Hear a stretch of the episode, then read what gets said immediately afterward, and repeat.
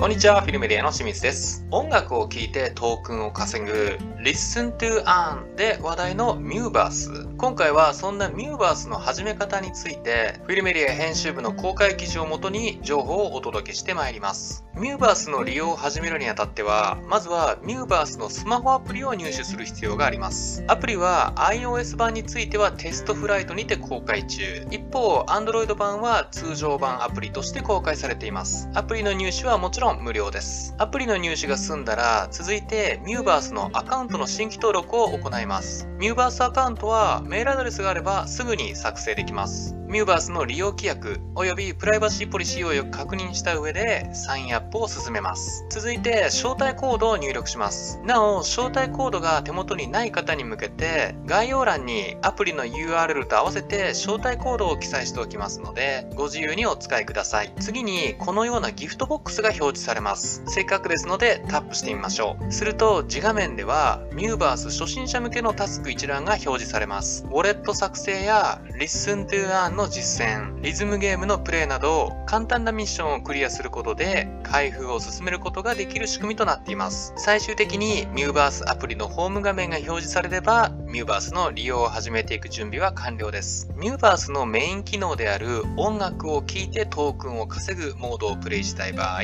まずはミューバースのアプリホーム画面から Listen to Earn のバナーをタップします。続いて好きな音楽のジャンルを選択します。ポップス、カントリー、メタル、ダンス、ロック、ヒップホップ、ジャズなどといった候補の中から好きなものを選ぶことができます。ジャンル選択が終わるとすぐに楽曲の再生が始まります。アプリ画面右上の Listen to Earn のテキストが緑色で表示されている場合はトークンに交換可能な再生時間として換算されています。一方で画面右上のテキスト表示が赤色になると Listen to Earn が無効になっています。フィルメディア編集部にて確認したところ、例えば楽曲再生中にスマートフォンの音量、すなわちボリュームが0、要はミュートになっていると無効表示がなされるようです。音楽の再生時間が進むと少しずつトークンに交換可能な再生時間が溜まっていきます。最初、ヘッドフォン NFT を保有していない状態だと